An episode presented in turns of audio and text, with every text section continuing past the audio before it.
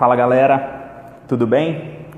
Bom, enquanto a nossa convidada de hoje está entrando aí na nossa live, eu queria primeiramente dizer que é um enorme prazer ter vocês aqui com a gente, tá? Eu vou começar me apresentando, provavelmente você que já acompanha o nosso canal aqui no Instagram pode saber quem eu sou, mas se você não acompanha os nossos materiais no Facebook, no WhatsApp e também no Spotify, eu sou Jorge Narciso, tá? Eu sou um dos membros fundadores aqui da JJ Mentoria e eu vim trazer para vocês hoje um novo conteúdo que vai ser feito pela nossa equipe, principalmente para você que está nesse processo aí de preparação para a prova de residência médica, tá? Que é o nosso papo de residente. Esse papo de residente vai ser um conteúdo semanal feito aqui no canal do Instagram por mim, em que a gente vai falar com os residentes dos principais serviços de residência médica do nosso país e também das especialidades mais concorridas, para saber um pouquinho sobre a rotina de estudos deles, como foi a preparação para passar na prova de residência médica, quais foram as principais dificuldades, tá? Também saber um pouquinho sobre como é a rotina de trabalho deles, saber como quais são as expectativas aí, o futuro deles para a especialidade e também saber quais foram os pontos positivos ou quais são os pontos positivos e negativos da especialidade e também do serviço em que eles estão. A gente sabe que essa parte de preparação é sempre muito complicada, né? A gente tem muitas dúvidas. Bastante gente, tá? A nossa convidada já está aí. É a Marta. Tudo bem, Marta? Oi. Bom, para começar, eu vou introduzir a primeira nossa nossa primeira convidada do nosso papo de residência vai ser a Marta, tá? Que é a Marta R2 do serviço de dermatologia lá da Faculdade de Medicina de Jundiaí. E Marta, eu já queria começar aí a nossa conversa perguntando para você uma coisa que eu tenho certeza que aflige praticamente todo mundo que está aí nessa batalha da residência médica. Eu queria saber qual foi, como é que foi a sua preparação, tá? E também eu queria saber qual que você acha que foi o primeiro, o passo fundamental para você conseguir atingir o sucesso. E também te parabenizar aí pela conquista, né? Já está no R2, mas é sempre bom. E a Marta, para quem não sabe, foi aluna nossa da JJ Mentoria também. Então, boa noite. Eu queria saber aí como é que foi esse seu período de preparação e qual foi o ponto fundamental ali para você conseguir o objetivo.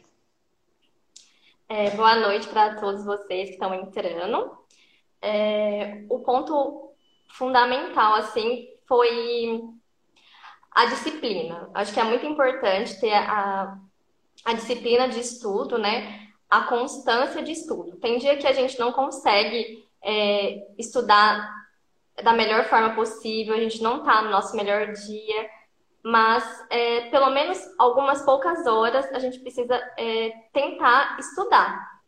E assim, a gente sempre tem que pensar o que, que eu fiz hoje é, para alcançar o meu sonho, para alcançar o meu objetivo. Sempre tá, tá com isso em mente, né?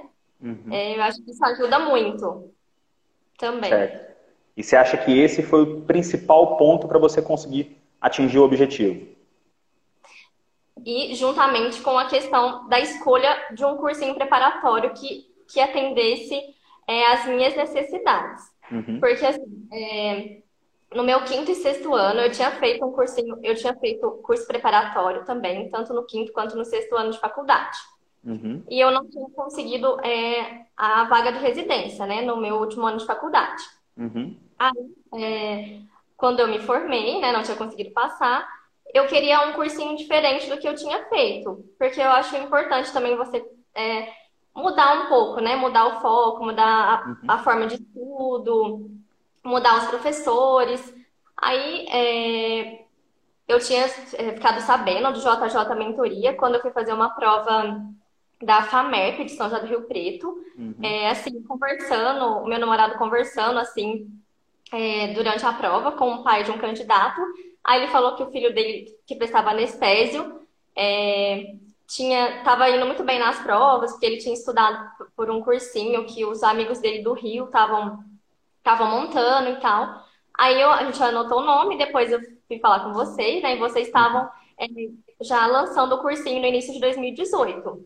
E era um cursinho totalmente novo, pouca gente conhecia. Mas assim, com as aulas que vocês é, que vocês disponibilizavam para a gente poder conhecer é, o método de vocês, todas as dúvidas que vocês tiravam antes da gente é, contratar aquele cursinho. E eu me identifiquei muito, porque era um cursinho com um valor um pouco mais acessível. Era um cursinho que eu poderia, como eu ia trabalhar, eu não sabia muito bem se na cidade que eu ia trabalhar eu ia conseguir estar é, tá presente numa aula se fosse presencial. Então, era um cursinho online. Isso, para quem às vezes não, não tem aquele, aquele dia específico para você ir até a aula, você consegue fazer esses horários. Isso também é muito importante. Me ajudou bastante. E a questão do material, assim, a questão é, da revisão programada, que eu achei muito importante para mim, que eu nunca tinha conseguido revisar, nunca. Em nenhum dos dois anos eu não tinha conseguido fazer revisão.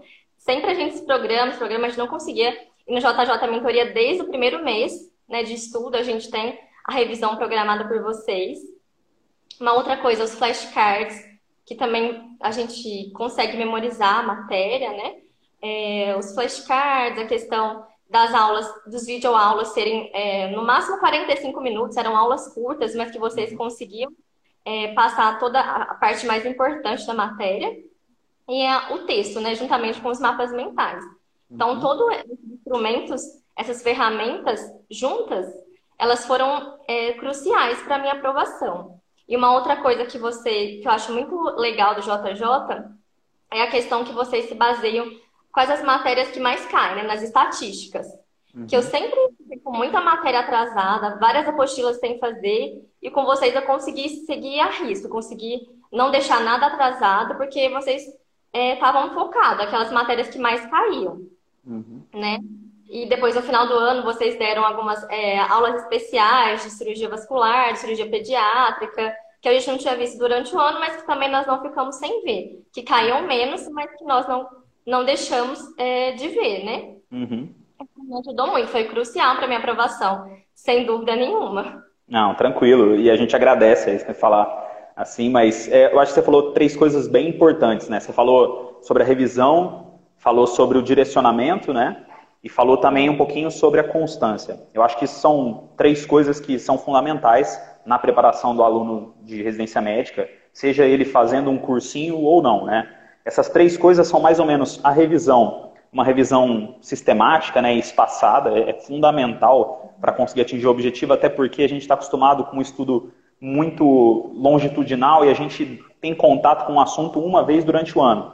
E isso a gente consegue, não consegue com, é, com certeza fixar. Né? Essa revisão espaçada e sistemática facilita muito isso e potencializa o nosso desempenho. Além disso, você falou sobre o direcionamento, né? Que é o que a gente usa na, na mentoria do princípio de Pareto, né, em que 20% das suas ações acabam gerando mais ou menos 80% dos resultados, e a partir disso é um conceito que a gente usa para o direcionamento da, das questões, e os flashcards, que junto com as questões fazem o efeito teste, né, que nada mais é do que a realização constante de questões em que você se adapta àquilo, e no final você acaba praticamente repetindo na prova o que você fez durante o ano todo, né? Mas me fala uma coisa, é, você sempre pensou em fazer dermatologia? Você tinha alguém que fazia dermatologia em casa? Como é que foi a tua escolha por essa especialidade? Assim, na minha, na minha família não tem nem nenhum médico, então não tinha nenhuma especialidade assim que eu poderia seguir. Mas na faculdade eu sempre quis GO. Eu era, desde que eu entrei na faculdade, eu queria fazer GO, era, eu era da liga de GO, sempre quis fazer GO. Uhum. Aí no quinto ano, é, eu, né, que a gente tem mais contato assim com a matéria, né, com a ginecologia, com a obstetrícia. Eu não gostei muito de estudar obstetrícia, não gostei muito das aulas assim. E no sexto ano, no estágio, eu desisti mesmo de fazer ginecologia e obstetrícia. Não era o meu perfil, é, a especialidade. Eu queria mais uma especialidade que fosse predominantemente ambulatorial. Como, aí eu pensei em fazer endócrino, pensei em fazer é, dermatologia. Só que eu não queria também fazer, ter o pré-requisito de clínica médica. Eu não queria ficar dois anos fazendo clínica médica. Eu queria uma, mas já preferia de acesso direto. Uhum. Aí eu passei pelo, pelos estágios da, da endócrino, fiz opcional de endócrino, de, de dermato. E eu gostei muito da dermato, assim. A, a hora passava e eu não, nem, nem vi a hora passar. Eu gostei muito. Gostei muito da dermato. E aí eu decidi fazer dermato. Uhum. Não, isso acontece tá muito. Eu, eu, por exemplo, para quem não sabe, eu faço ortopedia na USP, né? Eu entrei na faculdade querendo fazer clínica, aí fui para neurologia e acabei na ortopedia, né? Tem nada a ver. E me fala uma coisa, a gente sabe que a medicina ela é cheia de estereótipos, né? Eu falei da ortopedia, normalmente a gente tem aquele estereótipo que o ortopedista é meio burro, é meio grosso. A gente tem o do anestesista, que é o cara que manja de mercado financeiro, Candy Crush e tal. E a gente tem o do dermatologista, que é o pessoal gosta mais de estética. A gente sabe que isso não tem nada a ver, tem opção para todo mundo dentro da especialidade. Mas o que, que você acha assim que é fundamental para uma pessoa que quer fazer dermatologia? Qual que é o perfil de uma pessoa para fazer dermatologia? Você acha que isso existe? Eu acho que sim, assim, é, seriam dermatologia é uma especialidade, claro que eu estou no início, né, porque o meu primeiro ano foi de clínica médica, mas exige muito estudo, a, tem, a pessoa tem que ter um pouco de facilidade, assim, um pouco de memória visual para você, né, guardar as lesões, você ver as lesões, é, tem que ser um bom clínico, fazer os diagnósticos diferenciais, tem que gostar muito de estudar, porque são mais de 3 mil doenças, então, uhum. assim, é, exige um estudo. E não só o que você falou, eu acho que isso é um dos nossos desafios, o dermatologista, né? Você se colocar diante do paciente, diante dos seus próprios colegas médicos, que dermatologia não se resume à cosmiatria. Dermatologia não é só estética, não é só botox, não é só preenchimento. Dermatologia são muitas doenças, é né? A clínica tem os procedimentos cirúrgicos, tem a oncologia cutânea, tem a questão de você ver o paciente, né? Como um uhum. todo. Muitas doenças de pele são reflexos de doenças, né? Emocionais e tal. Então, é muito, muito mais do que a cosmiatria, muito mais do que a estética, né? Dermatologia uhum. é muito mais além disso. E você acha que o perfil mais ou menos da pessoa para fazer dermatologia tem alguma aptidão maior dela durante a faculdade ou você acha que não? É alguma coisa que pode se desenvolver ao longo da especialidade?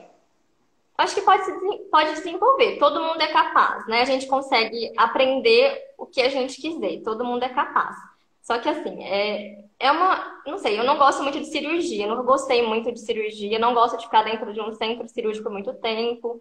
Isso eu não, nunca me identifiquei. Então, assim, na, na dermato tem a parte cirúrgica, né? A parte dos procedimentos e tal.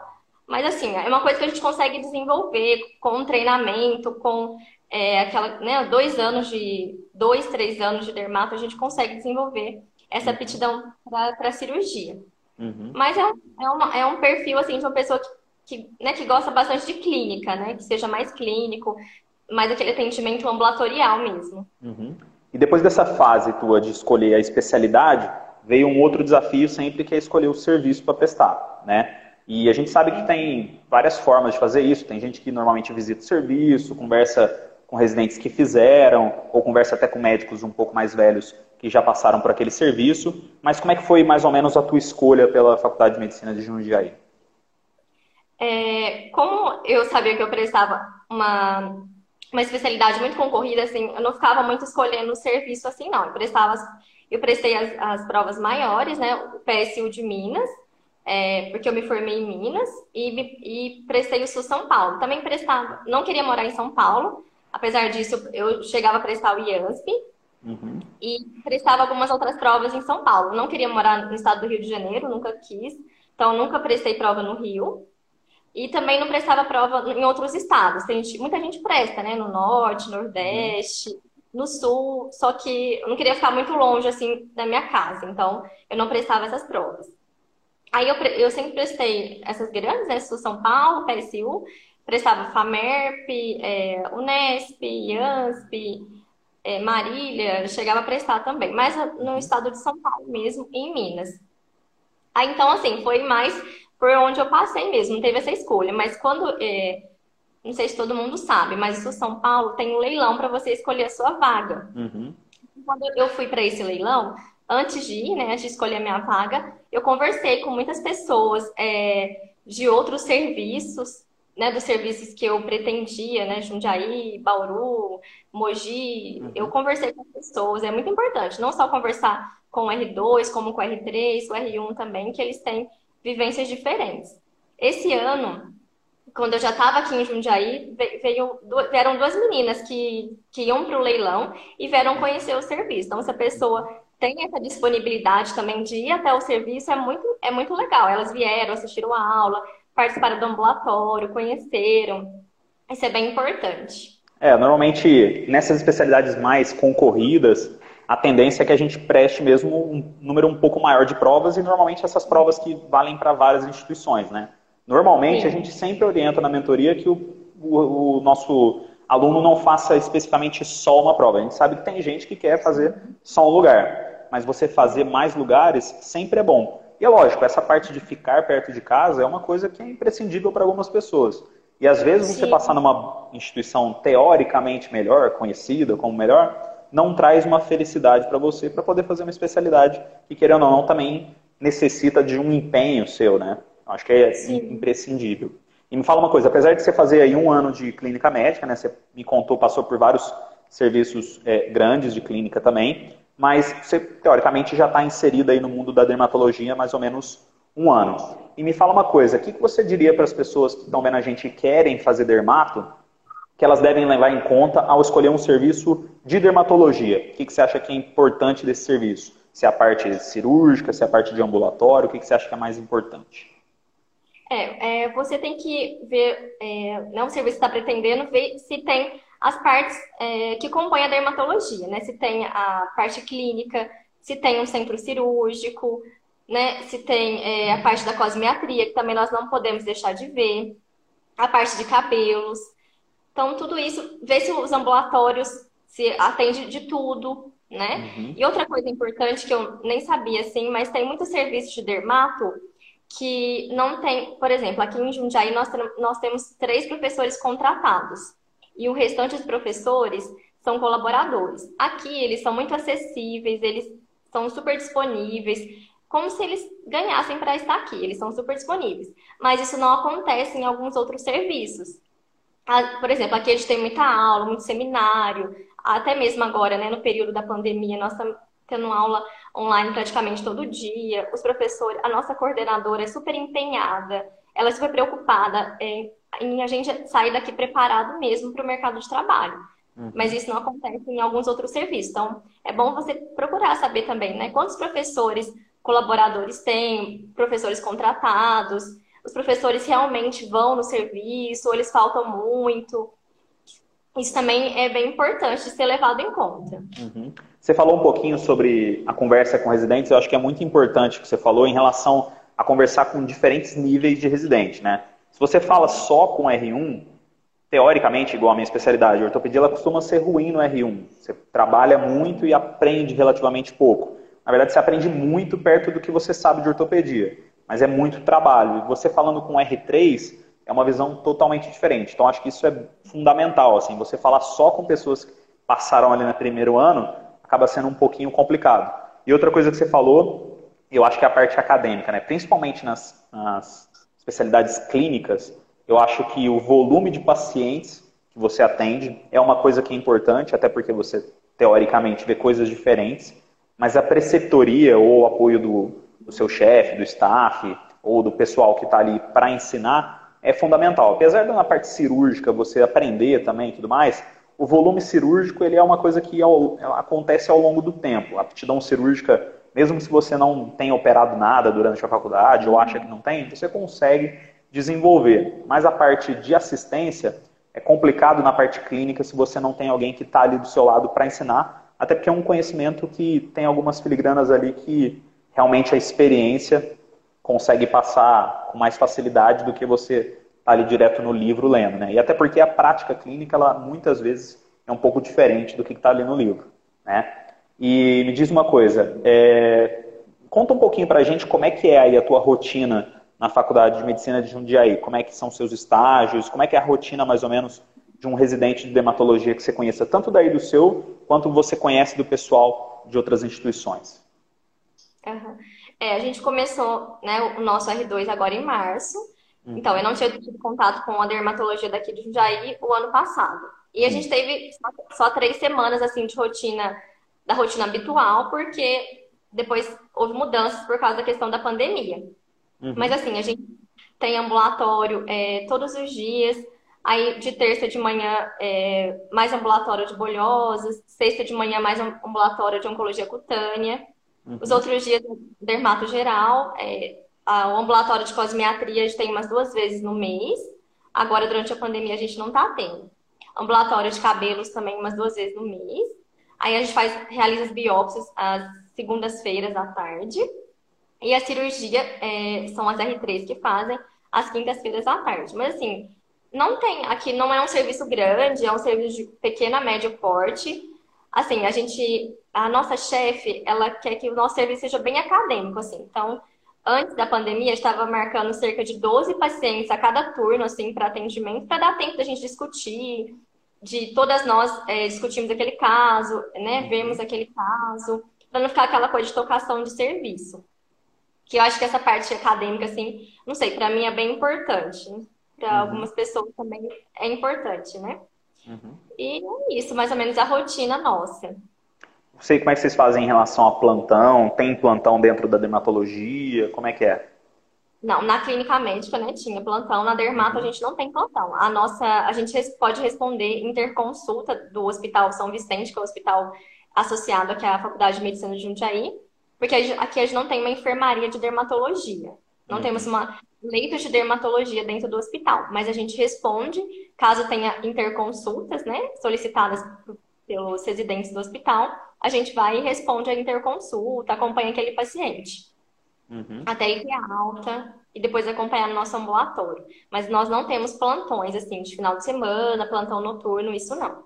Uhum. E durante a residência, agora você está começando a dermatologia, mas do pessoal que faz, você sabe se eles acabam trabalhando em outros locais, tem uma certa abertura para você trabalhar com dermatologia ainda na residência, ou é mais o pessoal formado? Ortopedia, por exemplo, aqui em São Paulo, muitas instituições não aceitam o médico ortopedista durante a formação, mesmo que no R3, sem que ele tenha prova de título. Né? Alguns lugares aceitam, no Rio de Janeiro. Como é que é mais ou menos na dermatologia? Vocês têm acesso aí a alguns outros serviços ou é mais mesmo depois da, de finalizar a residência e ter o título? É mais depois de finalizar, assim. Acho que depende também de cada um, assim. É, eu não quero traba trabalhar como dermatologista antes de me formar, mas tem outras pessoas que já já, já querem, né? Então, acho que depende também da, da pessoa. Mas aqui, como ainda não, não soube dessa parte, assim, como eu entre, como, né, mudei agora para a cidade, tem três meses, não sei, assim, das clínicas, se elas aceitam que trabalhe durante a residência. Eu realmente não sei isso. Uhum. Não sei te falar. E o que, que, mudou, você acha, no serviço aí, na, na tua rotina, com a vinda da pandemia aí? O que, que você acha que ficou meio a gente sabe que é um processo, normalmente uma especialidade mais ambulatorial, não tem tanta emergência e tudo. Como é que ficou mais ou menos? Então, a gente tem, é, acabou que a gente está com o ambulatório duas vezes na semana, às terças de manhã e às sextas de manhã, e a gente atende os pacientes é, mais prioritários, uhum. os mais urgentes, assim, né? A gente marca uns cinco pacientes, assim, por cada turno, aí a, a cirurgia está fazendo mais ou menos a cada 15 dias também aquelas cirurgias mais prioritárias, suspeita de melanoma, algumas outras coisas assim mais, mais urgentes. E as biópsias a gente estava fazendo também a, a, cada semana, mas aí agora hoje a gente soube que nós vamos também, as R2, vamos, nós vamos ter que ajudar também na questão da pandemia no hospital. Então acho que vai mudar um pouquinho a nossa rotina também essa semana, nas Sim. próximas semanas que virão. É, não. Aqui também, a maioria dos R1s também está sendo direcionado, principalmente no Hospital das Clínicas, que virou referência, e querendo ou não, é uma época de um pouco de incerteza e tudo mais, mas eu acho que principalmente para o pessoal que ainda está na, na busca aí pela vaga de residência, é o momento para a gente ter um pouco mais de tranquilidade. Alguns têm mais tempo para estudar, outros têm um pouco menos de tempo. Então é mais mesmo se organizar para poder atingir o objetivo. E já que você está aí dentro já da dermatologia, qual você acha que seriam os pontos positivos e negativos da especialidade em si? e você acha que você está realizada, você acha que não era isso que você queria, é realmente isso que você queria? Qual que é mais ou menos a tua visão da especialidade em si? É, tá muito no início ainda, né? Tá no comecinho da dermato, assim, mas eu tô gostando bastante. Acho que um dos pontos positivos da dermato é que é uma área muito ampla. Como eu falei, né? Tem, uhum. Você pode seguir é, várias subespecialidades, você pode é, estudar mais cabelos, oncologia cutânea, mais clínica, mais cirurgia, né? Então tem várias opções aí para você se especializar. E no consultório mesmo, né? Então, você pode é, tem um pouquinho de procedimento, tem um pouco de clínica. Acho que isso também dá um pouco de dinamismo para a especialidade. Eu acho isso legal. E eu, eu acho que os desafios da dermato, principalmente na atualidade, é a questão né, de outras de outras áreas estarem fazendo algumas coisas né, da dermatologia, uhum. da cosmiatria. Eu acho que isso é um pouco desafiador. Sim. E a questão também da gente obter uma credibilidade como dermato, né? Da gente ser visto não só como né, a, a médica da estética, mas também uhum. a, a, a, médica que eu tenho algum problema de pele, vou procurar uma dermatologista. Nessa questão, assim, da gente se, né, se ser dermato. Nós somos, antes de tudo, médica, dermatologista.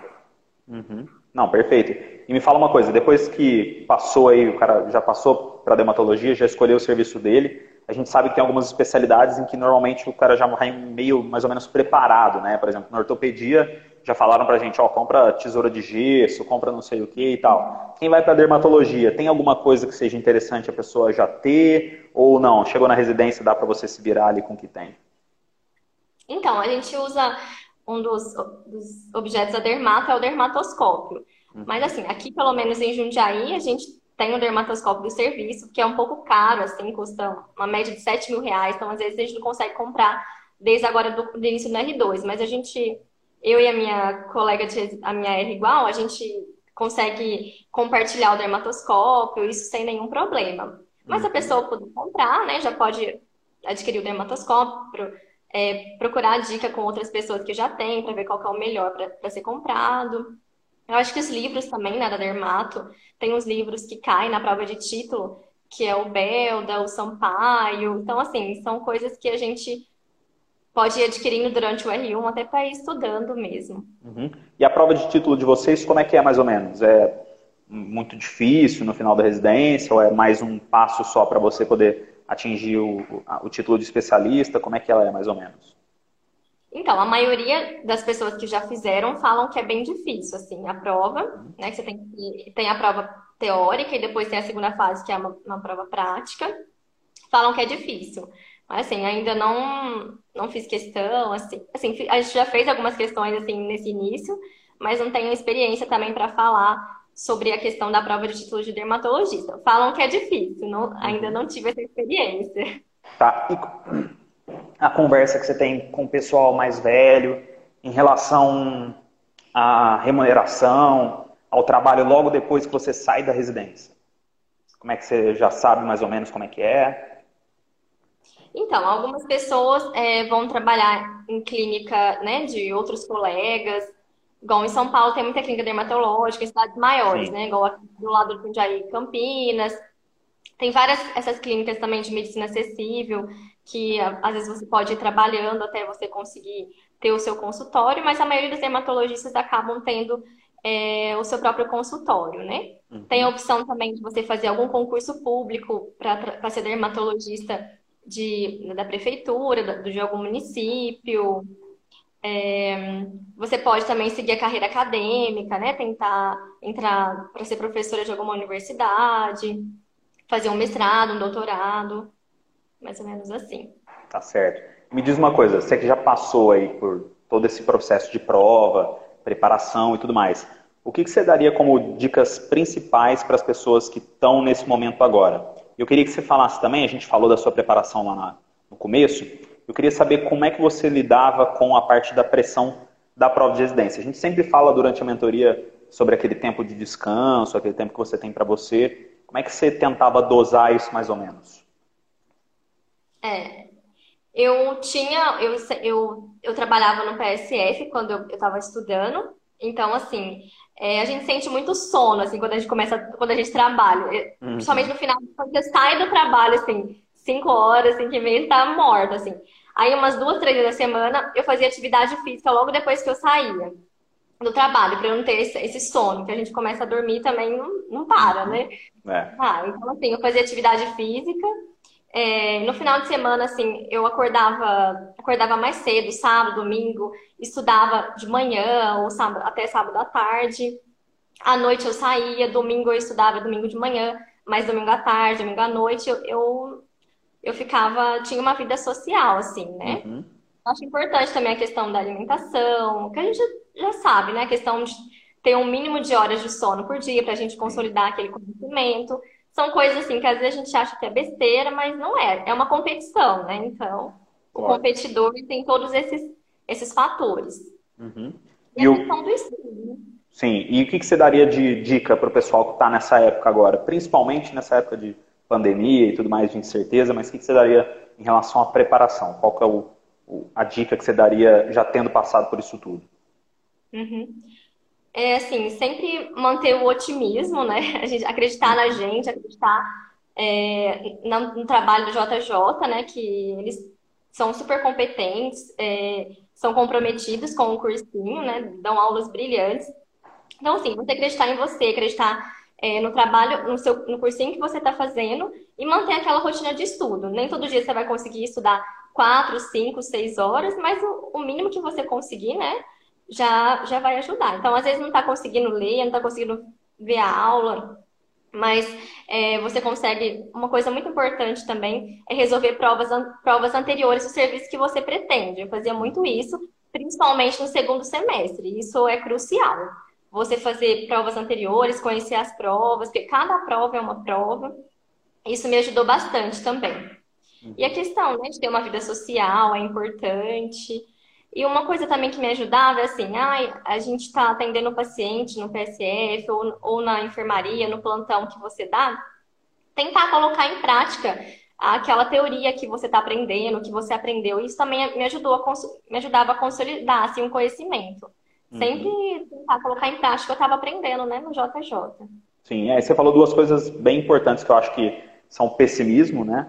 Que é uma coisa que às vezes pode melhorar o desempenho da pessoa, mas na maior parte das vezes ele é excessivo, né? um desempenho ruim acaba levando ao pessimismo e o pessimismo faz com que você deixe de estudar com constância, com consistência, assim como o oposto dele, né? que é o otimismo. Às vezes uma pessoa vai bem no início, ela acaba tendo a falsa impressão de que ela está bem preparada, e aí ela acaba dando aquela folgada. E aí quando ela folga, é o que normalmente a pessoa acaba caindo naquele marasmo e no final acaba não dando certo. E o estudo com consistência e constância, que eu acho que é uma das principais coisas que a gente tem, né, para poder passar na prova de residência e ter um conhecimento mais mais estabilizado, mais ali cheio com um alicerce para você poder chegar na prova e praticamente repetir o que você fez durante o ano, né? Bom, Marta, eu queria agradecer você para participar dessa nossa conversa, né? Saber um pouquinho da tua história, da tua preparação. Queria agradecer pelas dicas que você deu também para o pessoal. E eu acho que é fundamental para a gente também conversar com pessoas que já passaram pela mentoria e hoje estão na residência para poder saber como é que elas estão e também qual, como foi importante a mentoria e o tipo de preparação que elas tiveram, tá? Eu quero agradecer muito a você e dizer que a gente está sempre de portas abertas aí para poder ajudar vocês também que já passaram. E se tiverem alguma dúvida ou conhecerem alguém que precisa também, é só falar para a gente que a gente vai estar tá sempre junto. Tá bom? Também agradeço pela oportunidade, né? É uma forma de retribuição também de tudo que vocês fizeram, né? Que foi muito importante a, essa questão do JJ Mentoria. E se alguém tiver também alguma dúvida, se for prestar dermato, quiser alguma informação, pode me mandar no, no direct também que eu respondo. Foi um prazer. Obrigado, viu?